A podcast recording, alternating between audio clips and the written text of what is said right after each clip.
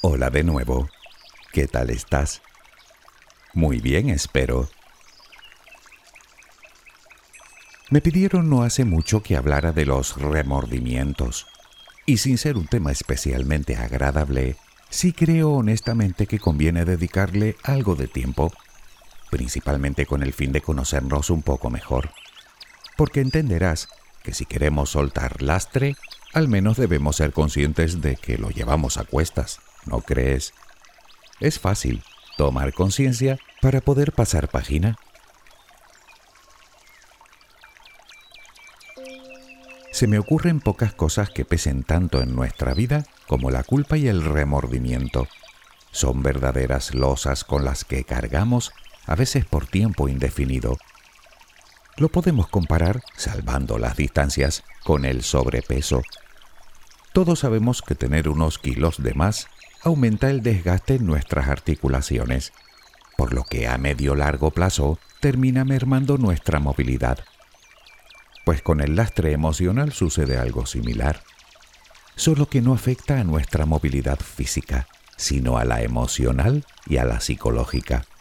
O dicho con otras palabras, llevar demasiado peso encima por un largo periodo de tiempo termina por impedir nuestro avance en la vida.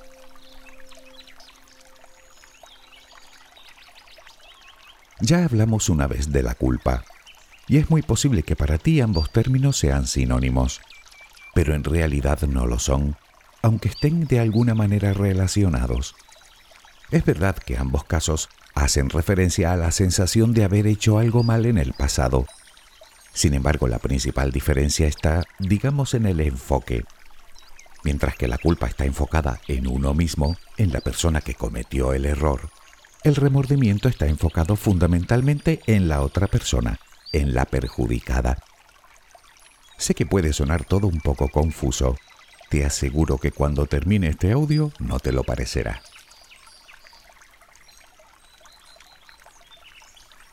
Hagamos antes que nada una sencilla reflexión, que aunque resulte una obviedad, conviene hacerla. Nadie es perfecto se puede decir más alto pero no más claro. Probablemente hayamos oído o usado tantas veces esa expresión que con el tiempo haya perdido parte de su valor, pero es una verdad con mayúsculas, absolutamente incontestable.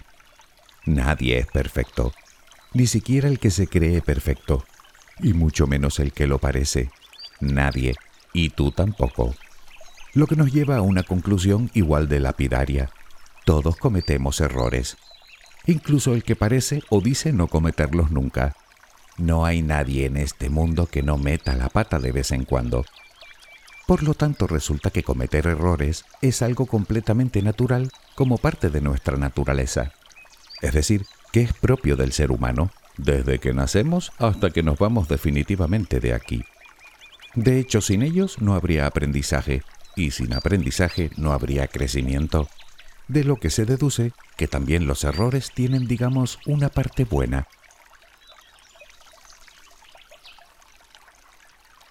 Así funcionamos. Podemos aceptarlo o no. Eso depende de cada uno. Pero no aceptarlo significa engañarnos a nosotros mismos. Sí, sé que lo sabías, pero coincidirás conmigo en que de vez en cuando es necesario que alguien nos lo recuerde, ¿verdad? En cualquier caso, creo que es un buen punto de partida para continuar con el tema de hoy.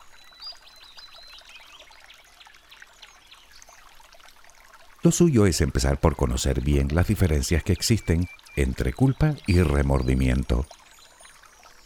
Como te decía antes, la culpa está orientada a la persona que comete el error.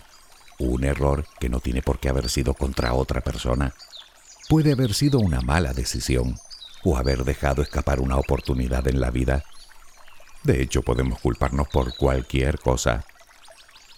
Es la sensación de haber hecho algo mal, cierto, pero en este caso, quien cometió el error se juzga a sí mismo. Ve cómo su autoestima se daña gravemente. Siente cómo se degrada de forma considerable su autoimagen y su amor propio. Aparece la vergüenza, la inseguridad, el victimismo, la autocompasión, Todos estos sentimientos negativos llevan al sujeto a enojarse consigo mismo y con su entorno. Además, es bien sabido que la culpa entraña castigo, así que quien siente la culpa tenderá a volverse autodestructivo mediante el autocastigo, lo que a su vez y a todas luces irá en detrimento de sí mismo, de sus relaciones y por ende de su propia vida.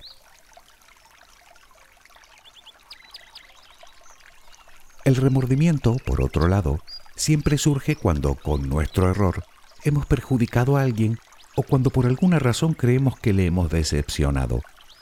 Y está enfocado precisamente en esa persona. O dicho de otro modo, el remordimiento viene a ser un profundo arrepentimiento por el error cometido hacia un tercero, algo que suele producir un gran pesar.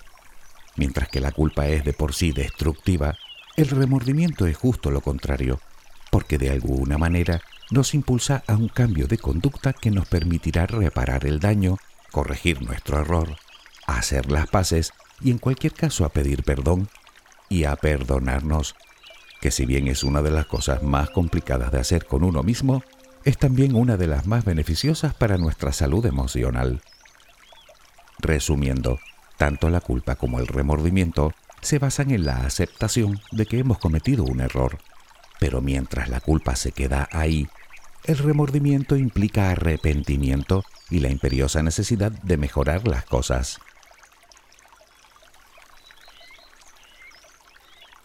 Es obvio que el remordimiento aparece fundamentalmente por dos razones, por haber hecho algo o por no haberlo hecho, es decir, por acción o por omisión. Por lo que al final todo se reduce a la toma de decisiones, decidir hacer o decidir no hacer y eso va íntimamente relacionado con el nivel de seguridad que tengamos en nosotros. Entre más inseguros somos, más nos costará tomar decisiones y más errores cometeremos a la hora de decidir.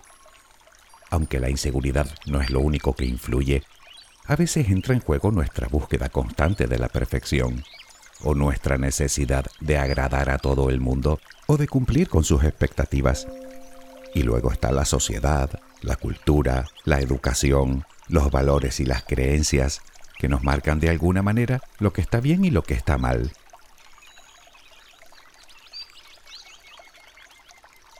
En cualquier caso, tampoco debemos engañarnos.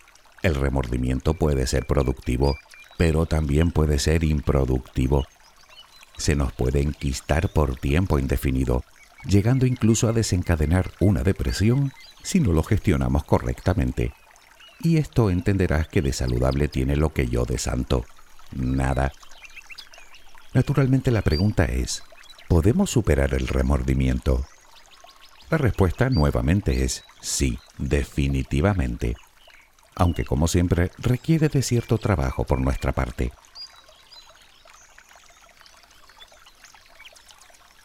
El pasado es algo que no podemos modificar de ninguna manera. Lo que fue, fue. Sin embargo, sí que podemos elegir cómo queremos que influya en nuestro presente y en nuestro futuro. Sé que es mucho más fácil decirlo que hacerlo, pero para eso están los terapeutas, para ayudarnos a superar los malos momentos cuando somos conscientes de que con nuestros esfuerzos no es suficiente. Siempre te digo lo mismo, pide ayuda si crees que la necesitas, no tienes por qué cargar con tanto peso.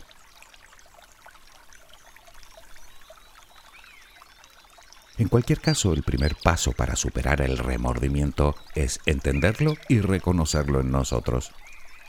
En cuanto a entenderlo, creo que más o menos lo entendemos. En cuanto a reconocerlo, eso solo lo podemos conseguir escuchándonos a nosotros mismos.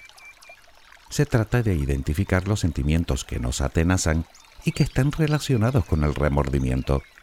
Me refiero a la vergüenza, a la ansiedad, al enojo contigo, a la tristeza, al sentimiento de pérdida. Eso te dará una visión más clara de lo que realmente sientes. Averiguarás de dónde viene tu remordimiento y cuáles son sus causas más probables. Acto seguido, evalúa la gravedad de la o las faltas que te llevaron a sentir remordimientos y hazte algunas preguntas. Por ejemplo, ¿esos sentimientos que tienes son proporcionales a la falta cometida? nace de dentro de ti o podría ser fruto de la influencia de un tercero. Intenta observar la situación desde fuera con toda la objetividad que puedas. Piensa que ese remordimiento podría haberse derivado de una manipulación o tal vez de una simple distorsión cognitiva o de unas expectativas que no son las tuyas. O puede que no, pero en cualquier caso, la objetividad te hará relativizar un poco. Al fin y al cabo, todo esto es un poco subjetivo. No todos damos la misma importancia a las mismas situaciones, por lo que no todos sentimos el mismo remordimiento ante un mismo suceso. El siguiente paso es la responsabilidad. No somos culpables, somos responsables de lo ocurrido, en un todo o en parte, de lo que hicimos o de lo que no hicimos, de lo que dijimos y de lo que no dijimos, de lo que pensamos y de lo que no pensamos. Nosotros y nadie más. Lo hemos comentado muchas veces. La responsabilidad nos hace libres, libres para decidir rectificar y reparar, que a la postre viene a ser la mejor opción ante una falta cometida hacia alguien. Y la única manera de conseguirlo es pidiendo perdón en primera instancia, desde un sincero y profundo arrepentimiento. Y si eso no es suficiente, pasando a la acción. Tal vez un pequeño acto simbólico lo solucione, o cualquier otro tipo de compensación. Sabes perfectamente que reparar el daño y pedir perdón tiene un magnífico efecto terapéutico.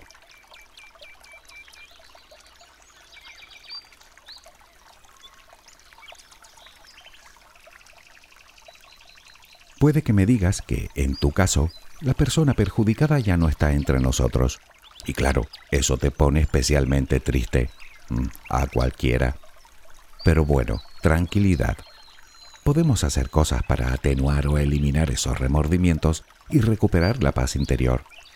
Por ejemplo, puedes escribirle una carta y luego quemarla y quedarte con la firme creencia de que le ha llegado.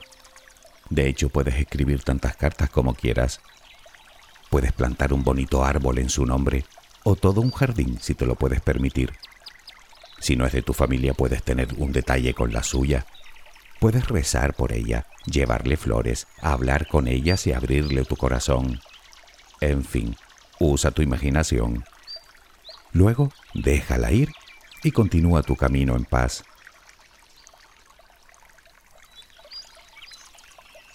Claro que todo esto de poco sirve si no logramos perdonarnos a nosotros mismos. No debemos permitir que los remordimientos nos mantengan cautivos con sus pensamientos y emociones negativas. Por lo tanto, es imperativo que aprendamos a aceptarnos, a aceptar que somos humanos y por consiguiente seres imperfectos y falibles. Aceptar nuestros errores como parte de nuestro crecimiento. Tal vez me digas que si la otra persona no te perdona, ¿Cómo vas a perdonarte tú?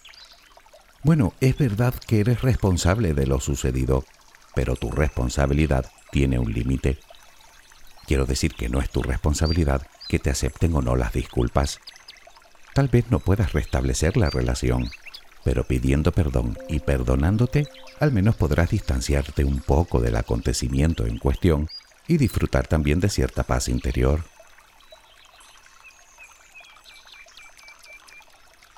El siguiente paso es aprender para crecer, aprender del error cometido y aprender también de nosotros mismos. ¿Por qué cometí el error? ¿Qué me llevó a ello? ¿Pudo ser mi estrés? ¿Mi personalidad? ¿Pudo ser mi inseguridad? Y si es así, ¿de dónde me viene? ¿Qué experiencias pasadas me han conducido a esta situación? Y la pregunta del millón, ¿cómo puedo mejorar? Entenderás que hablando de responsabilidad no queda otra. Todo esto te convertirá no solo en una mejor persona, sino en una persona más sabia, más sensata y desde luego más feliz. En resumen, aprende bien la lección para que no te vuelva a pasar, para que no vuelvas a cometer el mismo error. Puedes mirarlo como lecciones que te da la vida en tu propio beneficio, porque si lo piensas, verás que no es más que eso. De todas maneras, no soy tan ingenuo. Podemos llevar a cabo todos estos pasos anteriormente descritos que si no vigilamos nuestros pensamientos, todo el trabajo se nos deshará como un cubito de hielo en un horno de pan. Es verdad que cometemos errores y los cometeremos de por vida, unos más grandes y otros más pequeños, desde nuestro punto de vista, claro. Pero eso per se no es malo. Como vimos, es parte necesaria de nuestro crecimiento y aprendizaje. En realidad, lo malo es seguir cargando con la culpa y la humillación durante toda la vida. Malo no, lo siguiente. Y eso solo sucede si no mantenemos los pensamientos negativos a raya.